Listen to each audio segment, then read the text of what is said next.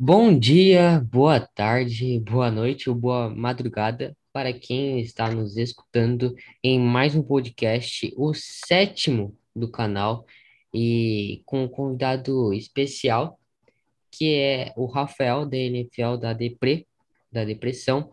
E Rafael, beleza? Como você está? Se apresentei para a galera. Fala, mano, beleza? Obrigado de novo pelo convite, né? Já tive É, aqui semana passada, mas deu problema e o episódio não foi pro ar. Mas valeu pelo convite mesmo assim. Tô bem feliz de, de poder estar aqui no podcast de novo, né? Mas oficialmente pela primeira vez. é isso então. É, e cara, é, exatamente como você falou, ocorreu um problema na semana passada, por isso que eu não postei o podcast anterior, mas agora estamos sem problemas e estamos melhor do que nunca. E, Rafael, é, como você criou a página NFL da Depre no Twitter? Como você teve a ideia? E divulga seu trabalho, já adiantando para a galera seguir você lá no TT. Então, eu criei a página porque no, no começo não era pra ser uma página sobre NFL, né? Era pra ser uma página Aham. sobre NBA. Eu torço pro, pro Boston Celtics na NBA, Ah, aí eu também. eu acompanhava, eu acompanhava bem mais NBA do que NFL antigamente. Aí eu tava, a gente tava naquele momento sem ter aula direito, né? Sem ter muito o que fazer, pra falar a verdade. Aí eu pensei, bom, posso criar uma página pra falar sobre os Celtics, assim, escrever sobre, mas eu, eu meio que, que pensei assim, eu acho que eu, eu acho, mesmo acompanhando a NFL há menos tempo, eu acho que eu acompanho, eu acho que eu entendo mais sobre a NFL do que sobre a NBA, pra falar com propriedade sobre o assunto. Mas eu fiquei muito tempo com a página parada, tanto que a página não existe tem muito tempo, né? A página tá lá só menos de um ano. Aí eu, eu né, como um futuro jornalista aqui, vou comecei a escrever sobre. Aí só, só foi, cara. Mas basicamente isso. A página tá lá tem, deixa eu ver aqui, tem menos de um ano, cara. Vai fazer uns 10 meses. Mas tá lá, é arroba NFLDepre, lá no, no Twitter, pra vocês quiserem seguir aí. Pô, que da hora. E, e o seu caso, eu penso, eu imagino que é a maioria da, dos casos da, da galera que acompanha NFL e NBA. Porque eu, por exemplo, sou a mesma coisa. Há três anos eu acompanhava muito mais NBA e eu, eu torço também pro Boston Celtics.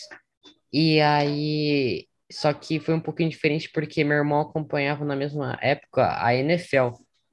Aí eu comecei a me infiltrar na NFL por conta dele e assim foi, porque aí eu me apaixonei e como você disse, é, atualmente você entende muito mais de NFL do que NBA e eu também e muito por conta de que quando você começa a compreender como que é o jogo da NFL, as regras e tudo mais, você imagina, vo- você entende mais o próprio jogo do que o basquete, o próprio futebol americano.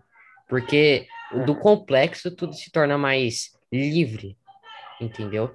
E comigo foi assim, por exemplo, no meu primeiro ano que eu iniciei a página, eu entendi, eu compreendia muito menos do que eu entendo hoje, entendeu?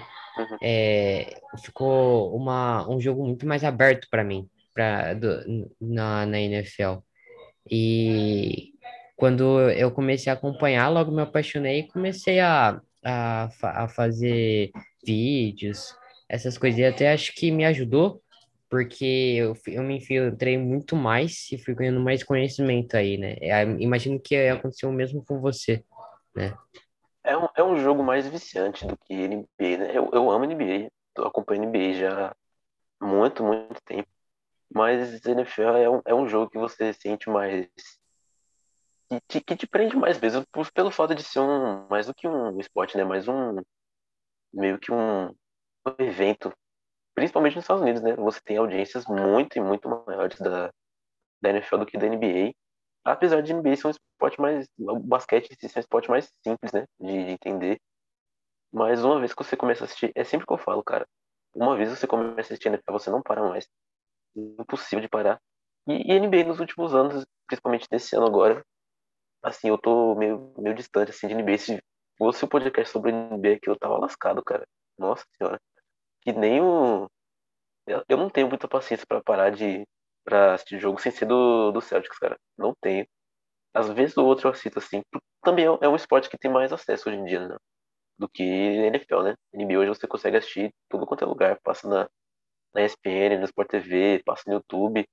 E NFL não, né? É é a parte disso. Espero que no futuro próximo a NFL também tenha essa expansão, mas NFL é, é realmente um esporte que você mais você consegue entrar mais a fundo do que NBA. É é exatamente o que você falou, e eu até me recordei agora, nos Estados Unidos, antigamente, é- era beisebol e basquete só. Aí a, o, o povo foi se infiltrando mais na, no futebol americano e começou a se apaixonar. Não de repente, porque a NFL teve uma grande expansão também, porque se juntou, né, com a EFL é, num acordo entre as duas ligas, né, antigamente, mas tornou uma liga só, a NFL. Aí ficou entre National Conference e American Conference depois, né, que tornou-se uma, uma única liga. E aí ah, o, o público lá dos Estados Unidos começou a se apaixonar e atualmente é o maior esporte dos Estados Unidos, né? Então, também, é, uma coisa que eu queria falar é essa magia que você citou, Rafael. É basicamente comparando a NFL com uma Copa do Mundo. A NFL que você passa meses sem acompanhar, sem assistir um jogo, e aí começa em setembro num ritmo tão apaixonante assim, que não é tão corrido igual a NBA de 82 jogos. São fins de semana muito interativos, né? De muitos jogos, muito bons também e, basicamente igual a, a Copa do Mundo, né? Porque não, per, não perde a magia, não perde a graça. E a Copa do Mundo é de 4, 4, de 4 a 4 anos. E a NFL é, passa longos meses, uns 5, 6, né? Por aí, uns 5 meses. Tão mais, Sei. tão mais até, É, porque acaba, acaba em fevereiro e volta só em setembro, né? é São exatamente. sete meses. É. É, então, é, é muito tempo quando começa, pô, tu, tu não para de acompanhar. É impossível é, parar de acompanhar. Essa temporada foi meio complicada pra mim, porque eu viajei no começo de de dezembro. Eu fui pro, pro Nordeste e lá eu tinha acesso, eu podia assistir, mas mesmo assim, né? Ou você opta por passar com a sua família do que ver um jogo, né? Então eu meio que fiz essa escolha. Então teve aí umas 5 6 semanas da temporada que eu realmente eu não vi nenhum jogo. Via um, um jogo ou outro, assim, de, de prime time, mas foi complicado, cara. É complicado ficar sem NFL, porque quando. Agora, esse, esse final de temporada especificamente, porque a gente sabe que tá acabando, né? Mas tá na melhor parte da temporada. E daqui um mês já não vai ter mais NFL por muitos e muitos meses. Pelo menos vai ter NBA, né? Eu eu acho que isso que é o bom de você acompanhar mais o esporte do- dos Estados Unidos, porque agora a gente vai entrar num, na, nos playoffs da, da NBA, né? Daqui uns meses. Então não fica tão sem ter nada o que assistir assim, mas mesmo assim é, é complicado demais esse tempo sem, sem NFL. É triste. É, é, é bem assim mesmo. E partindo para o assunto, essa temporada foi a melhor que eu achei em três anos, né? Essa temporada foi a melhor, praticamente. E nesses playoffs, que tá sendo tão insano, com tanto, com tantas partidas de, de- sendo decididas no final do jogo, essa Divisional Round, que foi a melhor, dependendo da história da NFL, né? Com jogos, com jogo indo para prorrogação, entre jogos sendo decididos basicamente no último lance, né? No field goal. Foi no field goal, no, no último segundo ali. E essa, dentre essas equipes da Divisional Round, o LA Rams passou, o San Francisco 49ers, que eh, as duas, ambas as equipes formam a final de conferência da NFC, e do outro lado, Chiefs contra o Bengals, que é a primeira partida da, de, desse, de- desse domingo, desse domingão, desses dois jogos fechados. E eu queria saber a sua aposta, Rafael, para esse primeiro jogo, Kansas City Chiefs contra o Cincinnati Bengals. É, qual a sua aposta? Que você espera desse jogo? Uma massa de Kansas City ou Cincinnati surpreende de novo? Eu vou de Kansas City ainda. Eu ainda eu confio no Kansas City. Mas é, é um jogo mais aberto do que, do que parece, eu acho. E Kansas City já vem para quarta final de conferência seguida. E sempre, parece que sempre tem uma surpresa, né? No, no caminho de, de Kansas City. Acho que tirando New England, alguns anos atrás. Mas sempre parece que tem algum time que vai para Kansas City para surpreender. E tem caminho para a vitória de, de Cincinnati, mas Cincinnati, pelo amor de Deus, precisa proteger o Joe Burrow. O menino não pode tomar nove sacks no jogo, que nem tomou contra os Titans, porque não é todo dia que toma nove sacks e você ganha o jogo, né? E também não é o Ryan Tannehill que vai lançar três interceptações do outro lado, né? É o Mahomes. Então tem esse lado de, de Cincinnati de ganhou, ganhou, mas nove sacks num jogo de, de final de conferência é difícil você ganhar, né? Mas precisa evitar o sacks, precisa proteger o Burrow, ele é ofensivo, precisa ir bem, precisa pressionar o Mahomes. E mesmo assim, fala pressionar o Mahomes, mas o Mahomes a gente viu o que ele fez domingo, né? Mesmo o Buffalo pressionando ele quase que o jogo inteiro, ele corre se precisar, ele lança fora do pocket, então é, é complicado para Cincinnati ganhar esse jogo. Mas eu, eu vejo um caminho que, que eles vençam, mas eu ainda vou de, de Kansas City. Ah, concordo plenamente. Existe um caminho, e é claro, o caminho que Cincinnati tem que passar contra Kansas City é proteger o Joe Burrow e bagunçar a secundária do Chiefs, que não é uma das melhores. Ele vai enfrentar o Jamar Chase, que já rendeu polêmicas naquela semana 17, né, contra o Tavares Ward. Acho que esse, esse matchup também vai aparecer muito ao longo do, do jogo, esse cornerback do Chiefs contra o Jamar Chase. E é, é, é um confronto que o Mahomes tem tudo para se protagonizar de novo. Novamente, esse jogo histórico que ele fez contra o Bills na semana anterior. E ele veio com tudo para essa partida contra o Bengals, principalmente da partida que ocorreu na semana 17, tão polêmica. Então ele vem com a faca nos dentes, mas não podemos duvidar do Joe Burrow, que vem se tornando uma das estrelas da liga. Já é uma estrela né, da, da NFL.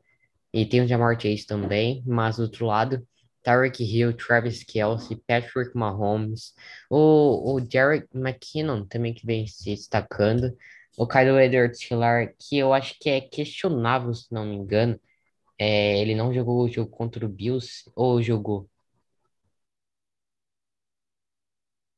O, o, o Kyle Edwards, né? isso. Jogou. Jogou? Eu ah, vou, eu vou verdade, verdade. Do, dos Chiefs. Mas. Porque ele tava baleado, se não me engano. Ele tava questionável antes do jogo contra o Bills. É, aqui na lista de questionáveis do, dos Chiefs tá aparecendo só o. Perdão. Tá aparecendo só o Daryl Williams. O Tyron Matthew também tá questionável pro jogo. Ele que saiu, né? Logo no começo contra é, os Bills. Isso mesmo. E uma coisa para City também, City não pode entrar no jogo o famoso salto alto, né? Que a gente já viu acontecer algumas vezes essa temporada, achando que ah, tá 10 a 0, tá 14 a 0, e achando que vai resolver a qualquer momento, né? É uma coisa que aconteceu com o Chiefs no começo da temporada e que não pode voltar a acontecer, cara, porque Cincinnati a gente já viu que é um time que, mata quando precisa matar. Virou aquele jogo contra City na semana 17, né? Tava perdendo. Então, City não pode entrar com esse ar de ah, estamos já aqui, então a gente vai já, já, entrar no jogo achando que já tá no Super Bowl, né? Então é uma questão também para Kansas ficar de olho. Uhum, exatamente. E a defesa pode vacilar também, não pode ser dependente do ataque, né? Porque, ah, por exemplo, a primeira a, a aparência de Kansas City na final de conferência contra o Patriots, a defesa foi nula né, naquele jogo e foi muito dependente do, do ataque do Chiefs. E aí sobrou a bola para o Tom Brady na prorrogação e o homem decidiu. E contra essa defesa do, do Chiefs, que tá, tá bem evoluída, né, em consideração a este ano, essa temporada, mas comete algumas falhas e vem de uma mudança de formação é, rápida, né, porque veio, veio da semana 7 e para a semana 8 já mudou de formação. Ele teve que se acostumar, mas se acostumou rapidamente ainda assim comete algumas falhas. Tomou 21 pontos para os Steelers, tomou 36 para o Bills, né? Mas apesar de que o Josh Allen estava imparável também. Então tem que ficar de olho, mas dependendo da atuação, o Chiefs pode ganhar já no primeiro período, no segundo. A minha aposta é de Chiefs e o Bengals é, sai do caminho, mas com uma campanha aí surpreendente. Agora, seguiremos para o último jogo dessa final de conferência, Los Angeles Rams contra o San Francisco 49ers. Rams jogando em casa, no SoFi Stadium, e com apoio do sua torcida aí muito boa. E contra o San Francisco, que é, uma, é um time que vem surpreendendo, como surpreendeu em 2019, por exemplo. Né? E, e Rafael, qual sua aposta para esse jogo? O que você espera? Você espera uma, uma, um jogo surpreendente novamente do, do 49ers, um atropelo de Los Angeles? E aí? Cara, difícil palpitar nesse jogo, porque acho que pelo que os Rams vêm, vêm demonstrando nos playoffs, acho que merece, né? É um time que merece ir pro Super Bowl, porque jogou muito bem contra os Cardinals, contra os, os Buccaneers, tá, né? Quase entregou, mas mesmo assim, o jogo foi 90, 80% de, de Los Angeles. Mas os 49ers é um time que eu, como torcedor, eu entro em campo sem. Eu entro para assistir o jogo sem, sem saber o que esperar, porque é um, um ataque que vai bem contra os, contra os Cowboys, mas é um ataque que empacou contra os Packers, vai jogar contra uma ótima defesa. os Rams precisam pressionar o, o Garoppolo, porque a gente sabe que a bola na mão dele, ainda mais com a defesa do, dos Rams, é pedir pedir para ter três interceptações no jogo. E também tem o fator, mas também tem o fator que eles já se enfrentaram duas vezes no ano, foram duas vitórias de, de São Francisco, uma virada jogando em Los Angeles e o outro foi um 31 a 10 na semana 10 ou 11 Lembro, o Stafford foi mal nesse jogo. Foi, foi malzão. Então, tem caminho para ambas as equipes vencer esse jogo. E para os Rams, é, eu acho que não tem outra sem ser pressionar o Garoppolo. Pressionar o Garoppolo o jogo inteiro. Manter, deixar São Francisco em posição de terceira descida longa. E também não deixar esse fator mental entrar em campo, né?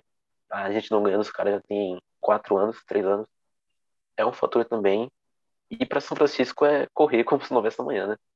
É correr com a bola, não deixar a bola na mão do, do Garópolo. E a defesa manter alto nível, né? A defesa dos 49ers é a melhor defesa dos playoffs. O Nick Bolsa jogando barbaridade, então tem um caminho sim para São Francisco vencer esse jogo. É um jogo muito mais disputado do que Bengals e Chiefs, eu acho. E olha que Bengals e Chiefs também é um jogo já bem, bem pareado. Eu não consigo ver favorito nesse, na final da NFC. E aquele, aquele ditado, né? Clássico é clássico e vice-versa. É, então. Confronto divisional. Tem, confronto divisional. Então, tem para as duas equipes vencer esse jogo. O meu lado clubista não quer apostar contra os 49ers, mas eu acho que, que os Rams quebram aí essa, essa cena de não ganhar de São Francisco e vai jogar o Super Bowl. Hum, da hora, da hora. Cara, é, é essa, esses front sevens que decidirão o jogo, né? Tanto de São Francisco quanto de Los Angeles. Aaron Donald de um lado, Leonard Floyd de um lado, e do outro lado, Eric Armstead e Nick Bosa. É, ambos pass rushes têm que pressionar muito os seus quarterbacks. E uma chave para São Francisco ganhar é forçar o turnover de, do, do Matthew Stafford. É basicamente isso. E forçar turnover também do Ken Eckler e os fumbles do, do Rams. Foi isso que entregou o jogo, por exemplo, contra o Buccaneers, quase que entregou a paçoca. E então o San Francisco tem que, tem que forçar turnovers e o Bob Wagner entende isso, né? Não Bob Wagner. Eu esqueci o nome do linebacker San Francisco. O. Pô, cara, esqueci também. também esqueci, velho. Puta, é, é, o Bob Wagner é um, um excelente linebacker, mas é um nome parecido. Peraí.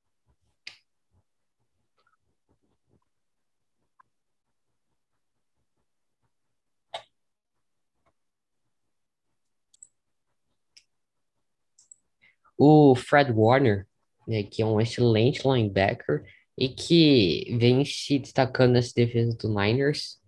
E também essa defesa que é muito boa, mas é muito indisciplinada. E é aí que eu entro numa chave é, para Los Angeles ganhar esse jogo.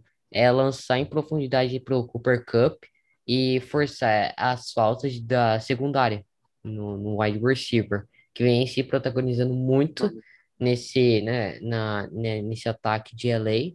Então, é uma arma para forçar o 49ers a cometer faltas, porque não é uma secundária que, apesar dos números, é a sexta contra o, o passe, né? Terminou a sexta contra o passe na temporada regular, mas essas faltas que complicam muito. E no jogo contra o Cowboys também, que isso apresentou em, em jogo, né, em campo, porque o Niners também teve muitas faltas na, no confronto e o Cowboys também teve, mas é, tem que é uma é uma é um fator que tem que, tem, tem que ficar de olho, mas é, é é, foi o que eu citei.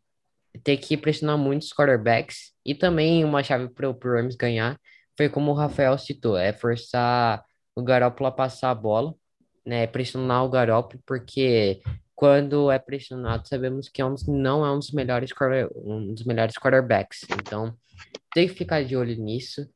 E Los Angeles tem tudo para ganhar, mas os Niners, pelo que vem demonstrando também, é uma ótima equipe com muita competência e com muita força mental. O Kyle que é um ótimo treinador fora de campo, é um dos melhores no quesito, porque ele vem levando essa equipe muito longe, que não é um dos melhores elencos da NFL, não é. E então é um ótimo técnico, tanto fora tanto dentro de campo, e pode surpreender também o McVay que é um ótimo técnico, e fazendo Uhum. uma a- fazendo um comentário que a maioria já viu tantas vezes na, na timeline do Twitter, o Kyle Shanahan e o Sean McVay e o Matt LaFleur eram técnicos do Washington Football Team é, perto de Uhum. 2010, Foi faziam, é, faziam parte da comissão 2000 e técnica 2013, né? Por aí, por aí, 2013, eu acho, né? Era. isso aí. Uhum. E atualmente o Shanahan e o McVay estão se encontrando para duelo, pro duelo da, de, da, do confronto de divisão, confronto divisional, para decidir quem irá para o Super Bowl. A minha aposta é Los Angeles Rams, mas o 49ers tem tudo para surpreender nesse jogo. Agora, ah, saímos da- dos palpites das finais de conferência e entramos no, nos principais prêmios da, da liga que vem tendo bastante concorrência, e começando pelo prêmio de MVP. É, por enquanto está entre o Rodgers e Brady, ah, ou o Joe Burrow pode, pode aparecer, mas lembrando, é, para esses, esses prêmios é, não entra méritos é, de pós-temporada. Ah, os jornalistas só analisam méritos de quarterbacks, de, de jogadores na temporada. Então, é, fica de fora a eliminação do Rodgers. É basicamente tudo que o jogador fez na temporada, não na pós. Então, começando pelo, pelo Most Valuable, Valuable Player, é, Rafael, quem você acha que ganha nesse duelo tão interessante, nessa batalha entre dois quarterbacks mágicos, Rodgers contra o Brady? É, que nem eu falei semana passada, né? No episódio que não foi pro ar, né? Mas eu falei Aham, que eu daria o prêmio pro, pro Tom Brady, porque eu acho que ele foi mais consistente na, durante a temporada do que o Aaron Rodgers. O Aaron Rodgers, ele não foi uma maravilha, que nem ele foi na temporada passada, na primeira metade, né? Ele só foi começar a tocar no assunto Aaron Rodgers MVP lá pro, pro final da temporada, nessa parte final da temporada. Também eu acho, eu acho que se o Indianapolis Colts tivesse indo para os playoffs, não tivesse feito o que fez, né, na última semana, eu acho que a NFL consideraria muito o Jonathan Taylor para MVP, porque ele jogou muito bem essa temporada, aham, com certeza. temporada nível Derrick Henry, né? Aham, E também jogando, se ele tivesse jogado a temporada inteira, Derrick Henry jogou, se não me engano, 937 jardas terrestres, o que é um nível muito grande para um E numa temporada que não teve tantos quarterbacks destacando, né? Mas a é, gente sabe que a exatamente. NFL vai dar o prêmio, vai dar o prêmio pro, pro um quarterback. E eu daria pro, pro Tom Brady, mas pelo, por esse final de temporada e também pelos rumores muito fortes, eu acho que, que a NFL vai acabar dando back-to-back para o Aaron Rodgers. Mas não seria o meu voto. Ah, sim. Foi, foi o que você comentou, como você citou agora, é o que você esperava, mas o que você é, tinha certeza ou esperaria ou acharia que a NFL entregaria o prêmio. É você, como você citou, o Aaron Rodgers ganharia esse prêmio, mas você daria, ah, você daria esse prêmio para o Tom Brady.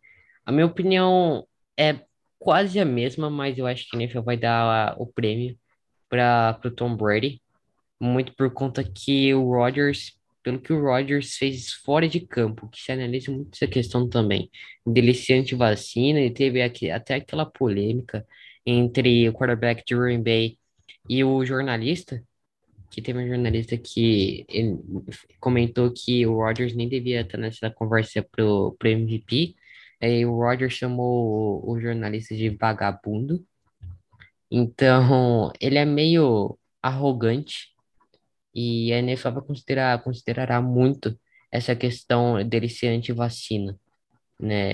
E também a reputação da NFL que também ela pesa muito para pro, pros fãs, pro público, né? A reputação, tipo, se entregar o prêmio de, de MVP pro Aaron Rodgers, o público vai me xingar para caramba, né? E se entregar pro Tom Brady, Uhum. pô, vai ser, vai ser bem mais justo, porque o Brady passou das 5 mil jardas com 44 anos, é o líder em touchdowns, 47, e também a questão fora de, fora de campo também ele está muito bem. Então, ne- ne- nesses méritos, acho que o Tom Brady leva, e também espero que o Brady leva também esse prêmio. Mas, cara, que batalha. O Rodgers também, com 38 anos, passou das 4 mil jardas e fez 37 touchdowns, se não me engano, né? Mas é, é, bem, começou, começou mal, mas evoluiu muito ao decorrer da temporada. Então, o quarterback também merece relevância. E, mas também o Brady, para mim, não tem nem discussão. Ele com Rodgers né, nessa season. Porque o, o que o Brady fez essa temporada foi mágico, né? Apesar de que ele tem o Mike Evans, ele tem o Chris Godwin, né? Ele tem o, o Rob Gronkowski, mas mesmo assim, é, é um quarterback acima da média, né? É o mesmo aos 44 anos. Então, acho que ele vem para mais um prêmio de MVP e não dará esse back, a NFL não dará esse back-to-back pro Aaron Rodgers. Agora, até seguiremos. mais.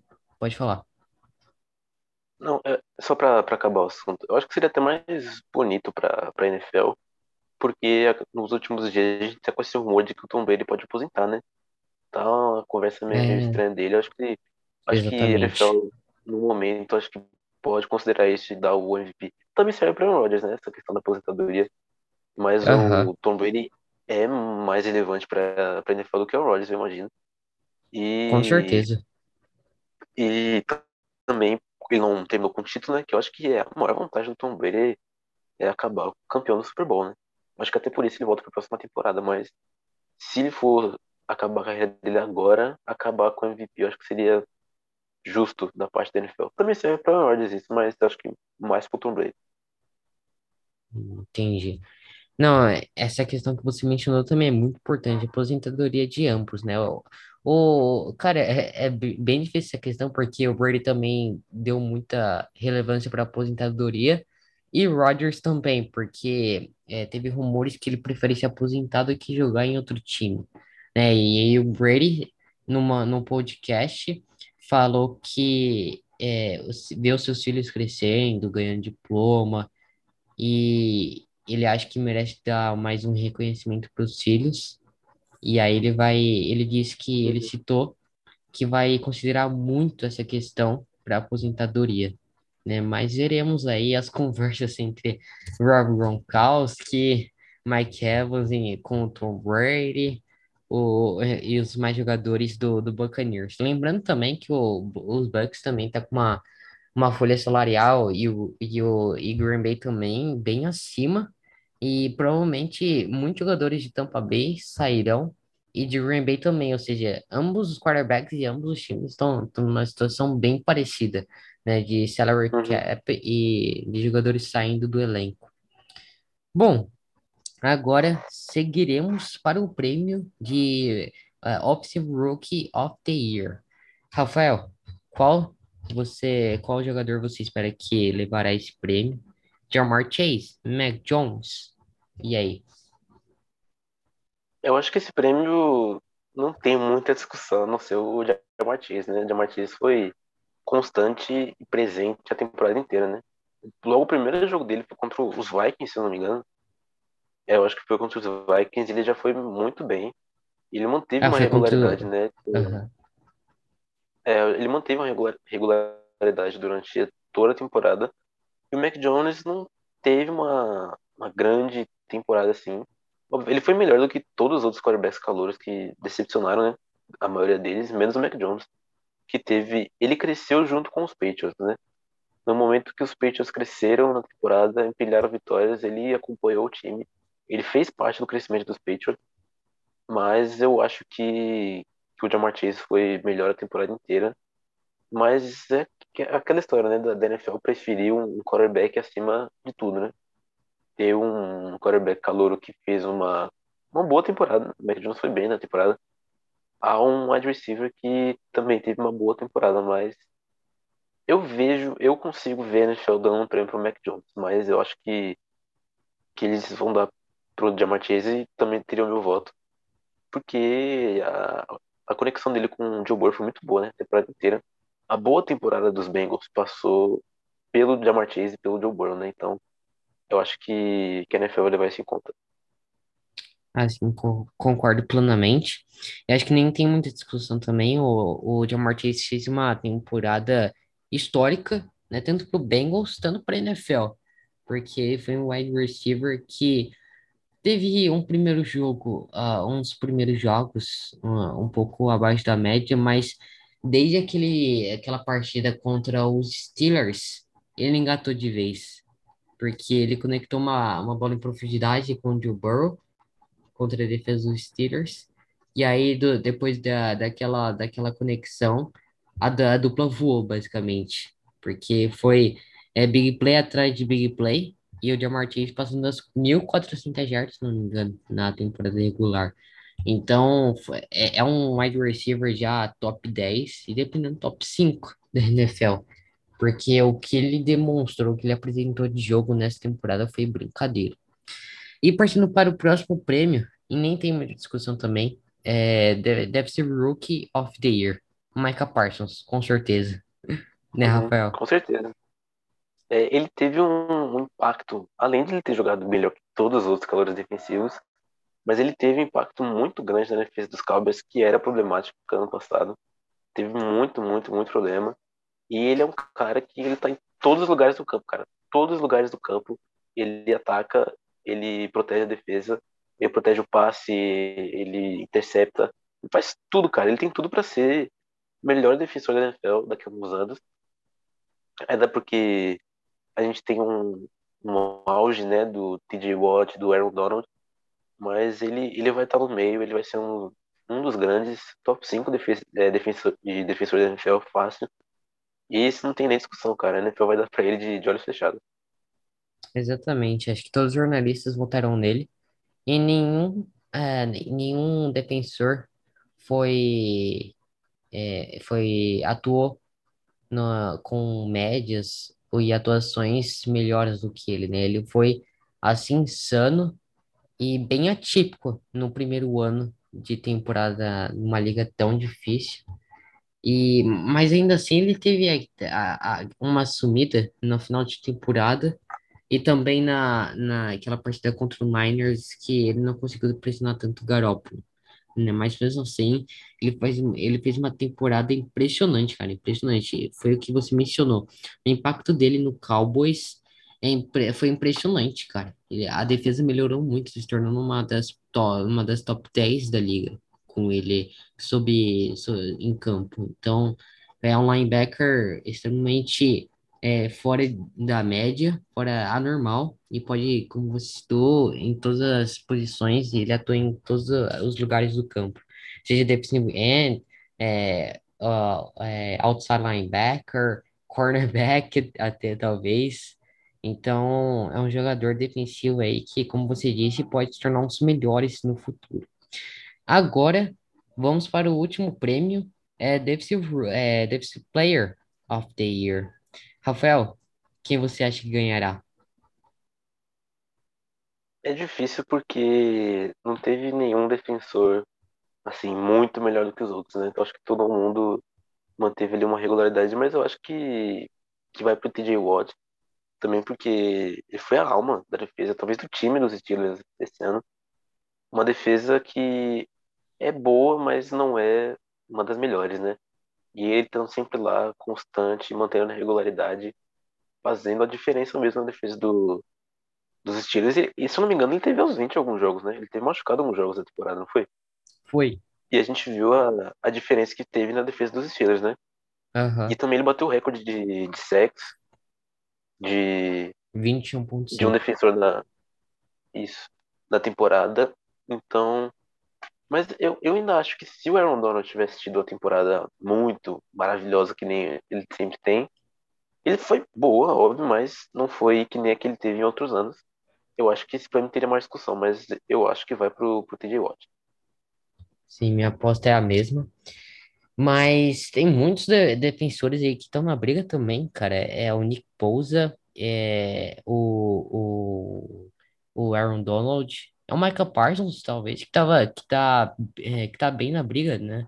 Tanto pela temporada que ele fez, que surpreendeu, e o TJ Watt também. O Robert Quinn, que não foi tão mencionado, mas ele teve 18 sacks, não me engano, essa temporada. Ele, ele fez uma temporada muito boa. E um jogo que ele destacou muito que eu assisti, foi um dos únicos jogos do Bears que eu assisti realmente, o jogo inteiro foi contra o Packers, que ele praticamente amassou É a OL do- do... dos Bears, né? É, eu tenho pena de para quem torce do, pro Bears. É, me, me fez pro Anthony Curti aí. E então, cara, o, o Robert Quinn fez, ajudou muito nessa defesa, evoluiu muito, teve um breakout season impressionante. E como eu disse, ele amassou a a OL do, do Packers naquele jogo, como amassou outras offensive lines ao longo da temporada. Mas eu acho que esse prêmio fica com o T.J. Watt, tudo porque, por- porque ele fez, pelo que ele fez é, essa, essa season com 21.5 sacks. É, teve até 4 ou 5 sacks no jogo, se não me engano, que ele fez na, numa parte da temporada. Então, foi um jogador impressionante mais uma vez e já um dos melhores, ou se não o melhor defensor da liga. Então, esse é o podcast, rapaziada. Espero que vocês tenham gostado. É, salva, copia o link, compartilha, é, deixa o coração aí na, no, no podcast é, compartilha, é, siga o canal, é, classifique também. E é isso. Obrigado pelo convite, Rafael. E espero que você possa entrar em mais podcasts novamente no futuro. Valeu, mano. Valeu pelo convite. Abraço também ao- aos ouvintes do, do podcast. Até a próxima. É isso, então. Espero vocês até o oitavo podcast. E é isso. Falou.